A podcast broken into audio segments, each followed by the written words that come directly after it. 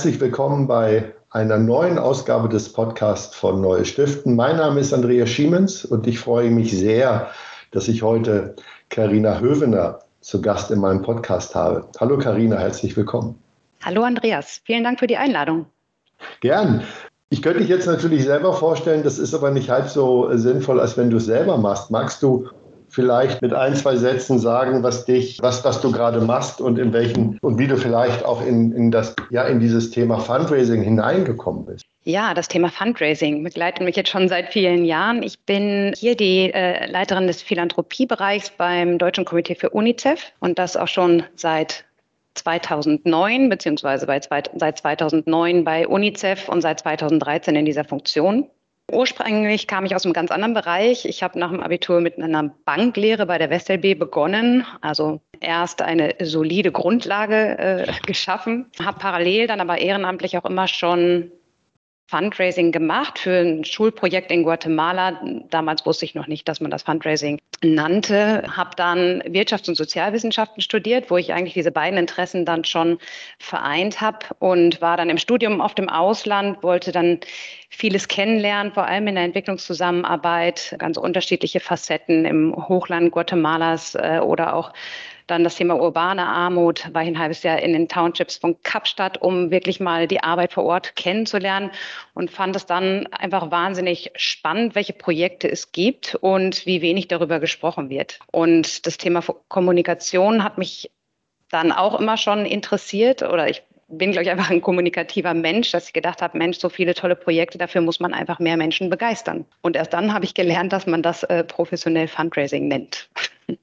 Was aber auch ja, glaube ich, glaube ich, in Ordnung ist, weil, weil wenn der Einstieg ist, äh, Menschen zu begeistern und zu kommunizieren und durch deine Ausbildung bei der Bank war das Thema Geld dir ja auch nicht fremd.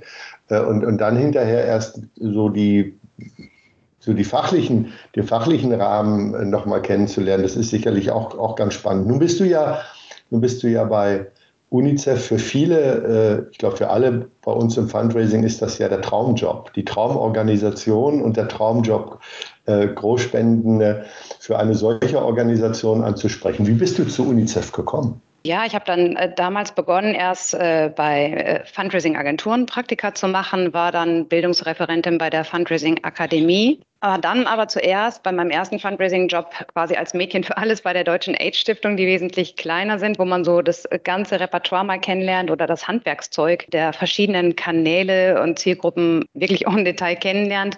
Und 2009 hatte UNICEF dann, oder Ende 2008, diese spannende Stelle ausgeschrieben. Das war damals just nach der ähm, Kommunikationskrise bei UNICEF, die Fundraiser ja auch von außen alle mit großem Interesse verfolgt haben. Und dann äh, gab es diese Stellenausschreibung, wo es darum ging, auch den Bereich des Großspenden-Fundraisings aufzubauen. Und das fand ich extrem spannend, einfach in so einer Organisation im, im absoluten Wandel einsteigen zu dürfen und da was Neues mitzugestalten.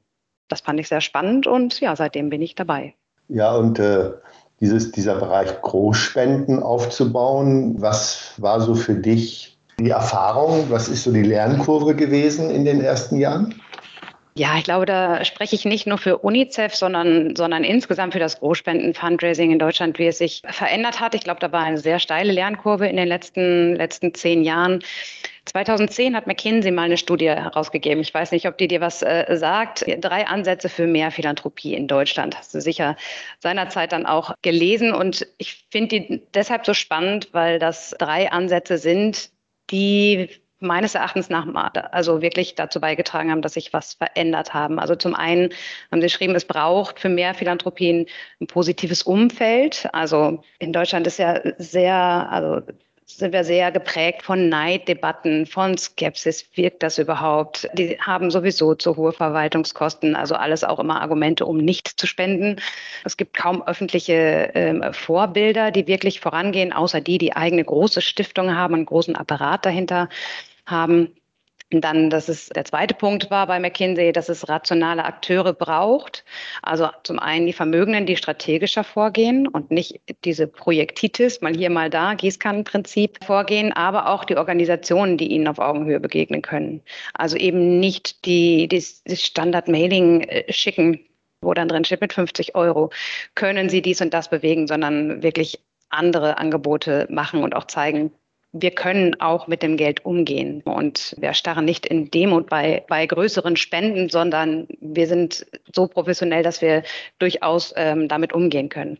Und der dritte Punkt, das ist für dich ja äh, auch sehr spannend, die unterstützende Infrastruktur, nämlich es braucht die Intermediäre, die Vermögen auch beraten, die quasi ein bisschen durch diesen ganzen Dschungel der Organisationen hindurch helfen und wie so ein bisschen Übersetzer fungieren können zwischen den Organisationen ähm, und den Vermögenden. Und da glaube ich, ähm, weil du eben die Lernkurve ansprachst, in all diesen drei Bereichen hat sich, hat sich viel verändert. Beim positiven Umfeld ist es, glaube ich, zaghaft. Da ist es noch, ja, da sind erste Schritte. Es gibt einen offeneren Umgang schon damit, bei einigen, bei vielen natürlich immer noch nicht. Aber da merke ich schon, dass es sich verändert hat, so dass zum Beispiel auch Spender selber eigene ähm, Bekannte äh, ansprechen und mehr darüber berichten, was sie, was sie denn überhaupt tun. Ich glaube, es gibt ein größeres Bewusstsein für, für soziale und globale Verantwortung, auch wenn immer noch die lokalen Projekte sehr beliebt sind. Die Projekte vor der Haustür, die man wirklich sehen kann, äh, wenn ein neues Gebäude, Gebäude gebaut wird. Das ist so, komm, ich sprechen wir vielleicht gleich auch nochmal äh, dazu. Das sind, glaube ich, eher so die traditionellen kleineren Stiftungen, die sehr, sehr eng äh, verfolgen möchten, was wirklich mit ihrem Geld gemacht wird. Aber wir sehen schon, dass der Dialog sehr viel offener geworden ist, ähm, auch über die Motivation.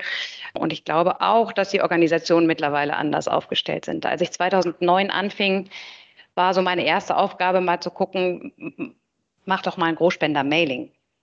Und dann hieß es, äh, ja. also dann, ja, das habe ich natürlich mit großem Interesse gemacht, war ja auch spannend, konnte man auch mal was Neues ausprobieren. Für die 10.000 besten Spender gab es dann ein bisschen andere, äh, anderes Mailing. Ich glaube, das ist bei den meisten Organisationen jetzt längst überholt. Ähm, das, ist, das ist da, glaube ich, auch angekommen, dass es im Großspender-Fundraising was anderes braucht als ein Mailing, äh, in dem wir höhere Spendenbeispiele nennen. Und das Großspender-Fundraising auch die ganze Organisation betrifft. Das ist, glaube ich, oft die große Herausforderung intern für Großspender-Fundraiser, dass sie eben nicht alleine in ihrem Büro äh, alleine da agieren können, sondern die ganze Organisation brauchen. Da, definitiv hat sich einiges äh, verändert, aber auch erschreckenderweise ist in den letzten zehn Jahren einiges auch so geblieben. Äh, auch das zaghafte Vorgehen vieler NGOs. Hat dir bei diesem Aufbau das internationale Netzwerk von UNICEF geholfen? Ich habe ja so die These, die andere vielleicht in der Schweiz, in den USA waren vielleicht ein Stück weiter als in Deutschland. War das so? Ja, definitiv. Schweiz ich jetzt äh, nicht unbedingt, aber natürlich die Amerikaner, die Kolleginnen in, in Großbritannien, Kanada, die waren da schon sehr viel weiter. Und da habe ich natürlich schon sehr von profitiert, von dem Erfahrungsaustausch. Ich hatte auch mal die Möglichkeit, äh, einige Wochen dann in New York bei den amerikanischen Kollegen dann mitzuarbeiten. Und das waren natürlich ganz, ganz wertvolle Einblicke, äh, von denen ich, glaube ich, bis heute zehre, ähm, wenn es auch um unsere Aktivitäten hier geht und wie wir sie ausrichten. Und wir sind ja sehr eng da äh, im Kontakt. Und das hat sicherlich dazu beigetragen. Wenn du jetzt, hast es ja gesagt, der Markt hat sich verändert, einige Dinge äh, verändern sich auch gerade bei den Philanthropinnen und Philanthropen. Ich habe den Eindruck, dass natürlich Corona äh, durch die Krise und durch die massive Einwirkung auf gesellschaftliche Fragen und wirtschaftliche Fragen vielen von uns ja nochmal deutlich gezeigt hat, wo die Stärken und Schwächen unserer eigenen Organisation sind oder inwieweit erfüllen wir Erwartungen von, von gebenden Personen. Was war so deine was waren so deine wichtigsten Punkte? Was hast du persönlich oder was habt ihr bei UNICEF in Corona gelernt oder bestätigt bekommen? Wir haben bestätigt bekommen, dass, dass unsere bestehenden, unter, bestehenden Unterstützer, Unterstützerinnen sehr loyal sind, dass sie der, sehr eng an UNICEF gebunden sind. Der Kontakt war wesentlich intensiver zu den, zu den äh, Großspendern, obwohl gar keine persönlichen Treffen möglich waren.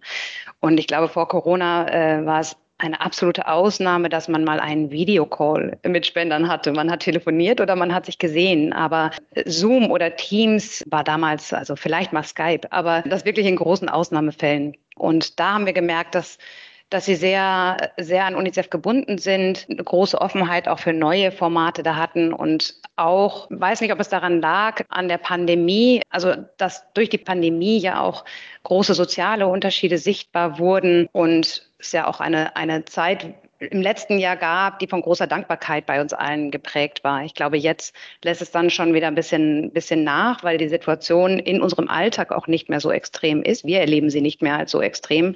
Aber ich glaube, das war vor allem im ersten Lockdown, vielleicht auch noch im Winter, diese, diese Dankbarkeit für, für das, was wir hier eigentlich haben. Und das war auch was, was, was neue Unterstützer dann auch zu UNICEF gebracht hat, auch während der Zeit. Also es war natürlich erst die, die Angst groß, jetzt gibt es eine Pandemie, wir können niemanden mehr erreichen, niemanden mehr sprechen. Alle drehen sich bestimmt nur noch um sich selbst. Die Börsen spielen verrückt, äh, Vermögen gehen verloren. Das war ja diese so Zeit im März, April, als alle die große Panik hatten. Und das hat sich überhaupt nicht bestätigt. Also ganz im Gegenteil. Ich finde richtig, Solidarität haben wir sehr stark gespürt und spüren wir, glaube ich, immer noch.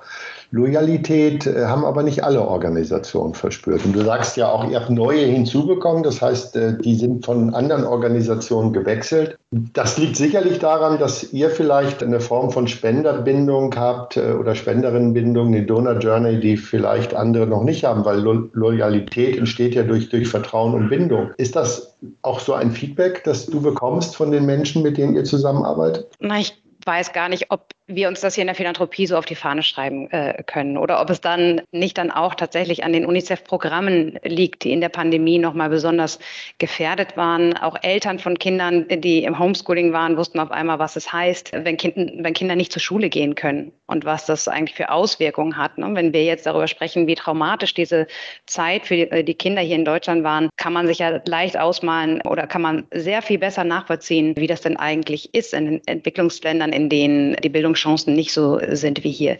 Ich glaube, das hat schon auch eine Menge dazu beigetragen. Und auch, dass wir, dass wir schnell andere Angebote oder Informationsangebote hatten. Zum Beispiel haben wir auch virtuelle Projektreisen gemacht. Ja, also wir haben dann versucht, Wege zu finden, unsere Projekte oder unsere Spender äh, und Spenderinnen doch näher an die Projekte heranführen zu können. Es waren ja keine Reisen, Projektbesuche wirklich möglich. Und das haben wir dann virtuell äh, gemacht mit vielen sehr engagierten äh, Kollegen vor Ort. Und so haben viele Menschen Einblick in unsere Arbeit bekommen, die sie sonst gar nicht bekommen hätten, weil auch nicht jeder natürlich an einem Projektbesuch in Entwicklungsländern interessiert ist oder sich das auch nicht unbedingt immer zutraut. Das ist, glaube ich, diese Einschränkung, äh, nicht mehr in die Projektländer zu können, ist, ist das eine. Jetzt ist für mich die Frage, sind das eigentlich auch die Erwartungen von Spendenden, dass sie, dass sie auch in, in die Reisen hinein wollen? Denn ihr habt ja einen sehr guten Blick auf das, was Großspenderinnen und Großspender haben wollen. Ihr habt ja auch, glaube ich, eine, eine Umfrage dazu gemacht. Magst du uns da mal mit reinnehmen, äh, was so für dich die spannendsten Ergebnisse bei dieser Umfrage waren? Ja, die Umfrage hat eigentlich auch ergeben, das, was wir in der Praxis ja auch immer wieder sehen, die Vermögenden gibt es nicht. Und es ist sehr, sehr vielschichtig. Wir haben im letzten Jahr eine Befragung gemacht zum Thema Philanthropie äh, bei Hochvermögenden und haben verschiedene Interviews geführt mit Stakeholdern aus dem gesamten äh, Umfeld von Hochvermögenden, um eigentlich zu gucken, sind wir da mit unseren Angeboten auf dem richtigen Weg. Und das hat es halt auch nochmal gezeigt, wie unterschiedlich das ist. Und wenn du von Erwartung sprichst, ich glaube, ich würde viel lieber von Bedürfnissen sprechen als von Erwartung, weil die mhm. Erwartungen sind eigentlich formulierte Bedürfnisse, die dahinter liegen. Und ich glaube, da ist es für uns im Team immer sehr, sehr wichtig, dann zu erkennen, welche Bedürfnisse hat denn jemand.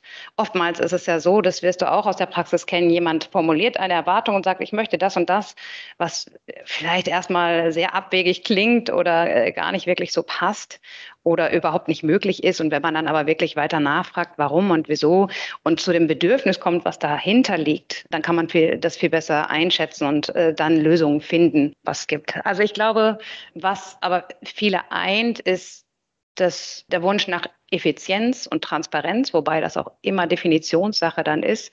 Ja, äh, der Vorstand eines DAX-Konzerns sieht effizient oder wird Effizienz ganz anders einschätzen als, als jemand anders, der vielleicht jetzt nicht im, im, im Wirtschaftsbereich unterwegs ist.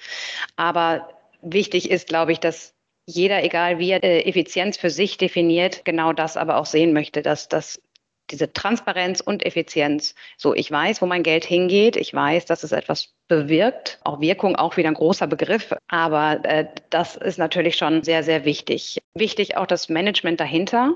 Das zu sehen, die, das wird effizient gemacht. Das ist eine Organisation, die auch mit solchen Budgets einfach umgehen kann, ja, wenn es, wenn es um wirklich große Spenden geht. Bei einigen ist es auch die Nähe zum Projekt? Sind es die Projektreisen oder bis hin zur aus gemeinsamen Ausgestaltung? Stichwort Co-Creation. Der Wunsch ist definitiv bei einigen auch vorhanden. Eher bei, bei Jüngeren oder bei denen, die aus dem aktiven Berufsleben aussteigen und dann ihr Know-how nochmal äh, auf andere Art und Weise einbringen möchten. Und was auch, glaube ich, wichtig ist, jetzt nicht unbedingt in der Befragung, aber was wir auch immer wieder merken, ist einfach dieser persönliche Kontakt zur Organisation. Einfach, dass da jemand ist, den ich ansprechen kann und der das Vertrauen aufbaut oder zu dem ich Vertrauen habe, ja, also der das ja. Vertrauen bei mir schafft in die Organisation. Wenn ich dich da kurz, kurz einhaken darf, weil du hast natürlich das Glück, dass du in einer Organisation bist, der äh, die Menschen ganz viel zutrauen. Ihr seid groß, ihr könnt große Beträge verarbeiten, ihr habt, ihr habt einen Ruf, der trotz äh, 2008 ja weiterhin ein tadelloser ist. Äh, ihr habt euch restrukturiert. Das kann ja nur nicht jede jede Zuhörerin oder jeder Zuhörer in seiner Organisation realisieren. Ich finde es erstmal spannend, dass ihr nach den Bedürfnissen gefragt habt. Das ist etwas, dieser Perspektivwechsel ist nicht selbstverständlich. Aber aus dieser Erfahrung heraus, so bei kleineren NGOs, wie würdest du, wenn du in einer kleinen NGO arbeiten würdest, die nicht so bekannt ist, wie würdest du dann das Großspenden-Fundraising definieren, die wichtigsten Anforderungen?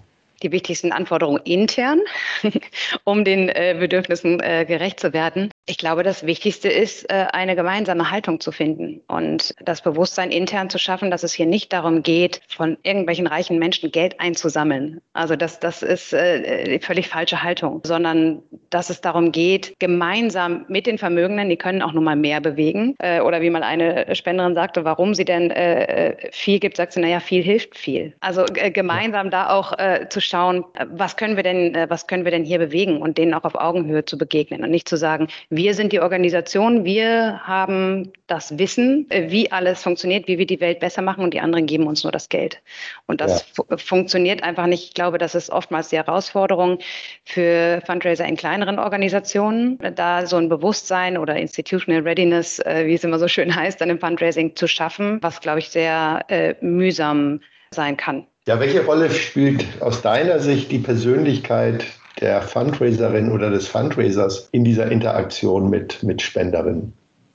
spielt eine entscheidende Rolle. Also das ist einfach wahnsinnig äh, wichtig, zumindest für uns hier, dass die Mitarbeiterinnen im Bereich Philanthropie nicht nur über Projekte Bescheid wissen, also das ist natürlich auch wichtig, und jemanden überzeugen, also diese Vertriebskenntnisse, ähm, ähm, äh, jemanden äh, zu überzeugen, äh, das reicht halt nicht. Und das habe ich auch zu Beginn gesagt, was hat mich eigentlich ins Fundraising gebracht? Für mich äh, geht es nicht darum, irgendwen zu überzeugen, weil dann, dann gibt er mir vielleicht einmal was und ist dann wieder weg. Es geht mir darum, die Menschen zu begeistern. Und das ist schon eine besondere Fähigkeit, die die Mitarbeiterinnen dann auch mitbringen sollten und äh, dass sie gute, aufmerksame, sehr achtsame Zuhörerinnen sind, um eben nämlich genau dahinter zu gucken und nicht zu gucken, aha, schlage ich jetzt äh, ein bestimmtes Projekt vor, diese Projektebene für einige ist es vielleicht von Interesse, die schon konkrete Vorstellungen haben, die sagen, ich war mal in Land XY oder ich habe eine bestimmte Reportage im Fernsehen gesehen, ich möchte da jetzt was machen. Dann ist es natürlich völlig klar, dass wir da dann nicht noch fragen, nee, gehen wir mal einen Schritt zurück, was sind Ihre Bedürfnisse? Das nicht. Aber gerade für Leute, die noch sehr unschlüssig sind, dass man da sehr, sehr aufmerksam zuhört, um zu schauen, was da das Richtige ist. Hast du, hast du auch den Eindruck, dass, äh, dass ältere Philanthropinnen vielleicht ganz andere Erwartungen haben als die jüngeren? Auch da würde ich sagen, das ist wieder sehr unterschiedlich, nicht ganz äh, stereotypisch, auch wenn man natürlich sagen kann, dass bei Jüngeren der Trend zu globalen Themen stärker ist.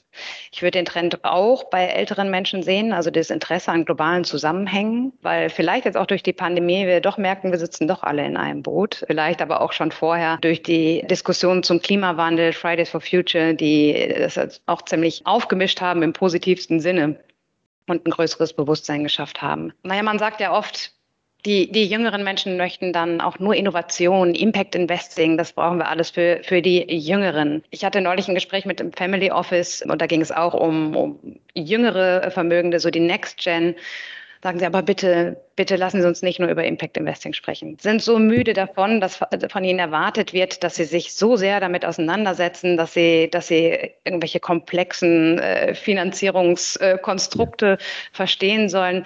Manche möchten auch einfach wirklich nur philanthropisch spenden. Also das fand ich nochmal sehr, sehr, sehr interessant, weil wir das eher oft sehr schwarz-weiß denken. Genau, diese, diese Impact-Diskussion, die uns irgendwann mal äh, ja berührt hat, in, in der wir auf einmal auch äh, gezwungen waren, in den NGOs einen Perspektivwechsel zu vollziehen und wirklich auch nochmal zu gucken, sind wir eigentlich wirkungsstark. Das ist ja genauso wie die Transparenzinitiative, die es gab, sind wir eigentlich äh, einsichtig oder einsehbar. Und trotzdem dürfen wir nie vergessen, das Gefühl, die Emotion, dieses, äh, die, diese, diese gesellschaftliche Verantwortung, der eigene Antrieb, die intrinsische Motivation eine große Rolle spielt, weil das, was du gerade beschrieben hast, sind ja häufig so Einflüsse von, von außen. Und wenn wir, wir nicht auf äh, auf, auf die Gefühle der, der, der, der Menschen, mit denen wir sprechen, eingehen, haben wir im Fundraising ein großes Problem. Dieses Emotionale äh, auf der einen Seite, die Projekte auf der anderen Seite, das abzuwägen, ist, glaube ich, eine große Herausforderung. Hast du den Eindruck, dass, dass durch Corona dieser globale Blick für Spenderinnen und Spender nochmal geschärft wurde? Oder Gegenthese ist durch die globale Krise, durch das große äh, Riesen, äh, durch diese riesengroßen Herausforderungen, die wir haben, vielleicht sogar das Regionale, das Kleine stärker geworden. In welche Richtung geht es aus deiner Sicht? Nur aus unserer Beobachtung hier, wir wissen natürlich nicht, was bei den, bei den regionalen kleineren Organisationen oder größeren ähm, regionalen Organisationen gerade passiert. Wir hatten schon den Eindruck, dass es äh, vor allem im letzten Jahr äh, der Blick dafür geschärft wurde, als äh, unser Leben hier auch so sehr tangiert war, was ich vorhin schon sagte, diese große Dankbarkeit, Solidarität, dass, dass das schon dazu geführt hat, dass es ein größeres Bewusstsein gab. In diesem Jahr ist es, glaube ich, nicht mehr so stark ausgeprägt. Und es gilt jetzt auch so den, den Sommer abzuwarten, wenn hier ein Großteil der Bevölkerung geimpft ist, ob es dann nochmal wiederkommt. Wenn sich das hier etwas gelegt hat, die Aufregung, auch dieses, wann werde ich endlich geimpft, das hatten wir letztes Jahr noch gar nicht, das Thema. Das, das ist natürlich dieses Jahr jetzt sehr präsent. Also es kann natürlich so oder so ab Sommer laufen. Entweder die Leute sagen, ja, super, wir sind geimpft, jetzt sind auch die anderen dran und dann müssen wir jetzt auch was tun, auch im Hinblick auf mögliche Mutationen. Die Gefahr ist ja nun mal da, no one's safe until everyone's safe. Oder es hat genau den anderen Effekt, dass die Leute einfach Corona-müde sind, ja, und durch die eigene Impfung sich auch so sicher fühlen, dass sie einfach die Pandemie auch mal ausblenden möchten, bis sie uns dann doch wieder irgendwann einholt. Ja, wir nehmen den Podcast ja gerade bei sehr sommerlichen Temperaturen auf und es ist jetzt schon in Hamburg über 30 Grad, was äh, in Hamburg nicht so häufig vorkommt. Insofern dieser Drang nach draußen zu gehen, das ist gerade erle erleben wir ja überall. Und dieses Corona mal einen Moment zu vergessen und zu verdrängen, ist auch richtig. Aber lass uns nochmal zurückkommen, weil du sagtest, global agieren ist ein Thema. Ich beobachte, dass es äh, einige Familien gibt, die sich gerne mit anderen gemeinsam engagieren. Also diese, diese ursprüngliche Idee, da bekommt einer jetzt eine Plakette und er ist quasi der Hauptfinanzier eines, eines, äh, eines Themas, eines Fonds, eines Anliegens. Das ändert sich gerade, weil einige doch auch sich austauschen wollen. Wie ist das bei, bei dir? Wie ist deine Einschätzung? Ja, das äh, beobachten wir definitiv auch. Also ob es jetzt einzelne Großspender sind, die Programme anderer Großspender unterstützen, wo sie sagen, ach, da ist schon einer, der das macht, da würde ich auch gerne mitmachen. Das haben wir auch immer mal wieder. Und dann haben wir gute Erfahrungen gemacht mit äh, einem ja, Giving Circle, den wir haben. Das ist ja so dieses Stichwort Collective Impact. Ja? Also wir möchten uns eigentlich zusammentun, denn zusammen sind wir stärker, zusammen haben wir eine größere Wirkung. Unser äh, Giving Circle, der Club 48.3, dabei geht es darum, dass Menschen sich zusammen für Mädchenförderung einsetzen ähm, und da quasi auch ihre, ihre Gelder in ein einen Fonds geben und dann gibt es ein äh, Gremium, was dann darüber entscheidet, wohin es, welche Projekte damit unterstützt werden. Das ist, glaube ich, zum einen dieses gemeinsam schaffen wir mehr, aber auch dieser Austausch mit den Gleichgesinnten, weil das teilweise auch für Vermögende frustrierend ist ähm, in ihrem Umfeld. Ich hatte ja vorhin gesagt, es gibt zwar jetzt auch Einzelne, die mal in ihren Netzwerken mehr darüber sprechen oder Freunde ansprechen, aber viele sind auch immer wieder frustriert, dass das auf so wenig Gegenliebe stößt oder dass Leute sich sogar sehr wundern und sagen, was machst du denn da bei UNICEF? Also da würde ich doch niemals äh, was hingeben. So dass, das hält viele ja auch zurück, im privaten Umfeld darüber zu sprechen. Und wenn es jetzt aber hier einen, ja, Club gibt oder diesen, diesen Kreis mit Gleichgesinnten, Gleichgesinnten, das macht eine Menge aus. Also das, das merken wir auch, dass da der Austausch oder der Bedarf danach groß ist. Wir haben einmal im Jahr ein Treffen. Letztes Jahr war es kurz vor dem zweiten Lockdown. Im Oktober haben wir das gerade noch persönlich hinbekommen. Wir hatten zwar auch äh, virtuelle Treffen, aber da ist natürlich schon das persönliche Treffen einfach äh, noch sehr viel schöner und ähm, merken, dass das, glaube ich, auch immer äh, beliebter wird. Also eben diese Gruppen zu haben. Also zum einen, ich habe da Gruppen von Gleichgesinnten, zum anderen weiß ich aber auch, wo mein Geld wirklich genau hingeht.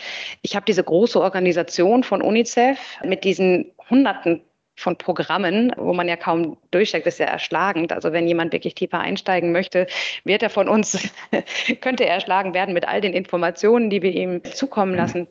Und so ist es quasi wie so ein kleines ja, eine kleine Insel. So, das ist sehr abgegrenztes Projekt und trotzdem haben sie diese professionelle große Organisation im Rücken, die das Ganze umsetzt. Aber dieses Partnerschaftliche, auch zu wissen, da ist eine Organisation, die, die auch über Philanthropie redet, auch das Thema anspricht äh, und sich da auch nicht zurückhält. Und auch, ich glaube, so nehme ich dich, aber auch UNICEF äh, insgesamt war, also ihr habt eine klare Haltung zu eurer Rolle. Ihr habt auch eine klare Haltung zur Philanthropie und auch zu Vermögenden. Das macht es einfacher und auf der anderen Seite Vermögenden die Möglichkeit zu geben, mit anderen, mit Gleichgesinnten über Philanthropie zu reden und andere zu ermutigen, sich zu engagieren. Das ist ja auch das, was in der Studie, die du eingangs erwähnt hast, glaube ich, auch einer der Punkte war, der gewünscht wird, dass wir Philanthropie, ja, dass wir Philanthropie ein Sprachrohr geben, dass wir es hörbar machen. Äh, und ich glaube, da sehe ich Menschen wie dich und Organisationen wie UNICEF viel stärker in der Pflicht als vielleicht die Family Offices. Ist das eine Rolle, die ihr so annehmen würdet? Menschen dann zusammenzubringen? Ja, das schon und das machen wir dann ja auch schon. Und wir merken ja, also das machen wir jetzt seit knapp fünf Jahren. Der Club wird jetzt fünf im Oktober feiern, mhm. den fünften Geburtstag. Und das sehen wir daran, dass das ein, ein guter Weg ist, auch insgesamt ins philanthropische Engagement reinzuwachsen. Ja, also es ist auch ein, gerade für große Organisationen, glaube ich, wichtig, so konkrete Dinge anzubieten, damit Menschen auch die Organisation besser kennenlernen können. Es ist auch immer mehr, dass dann ähm, die Kinder mit eingebunden werden.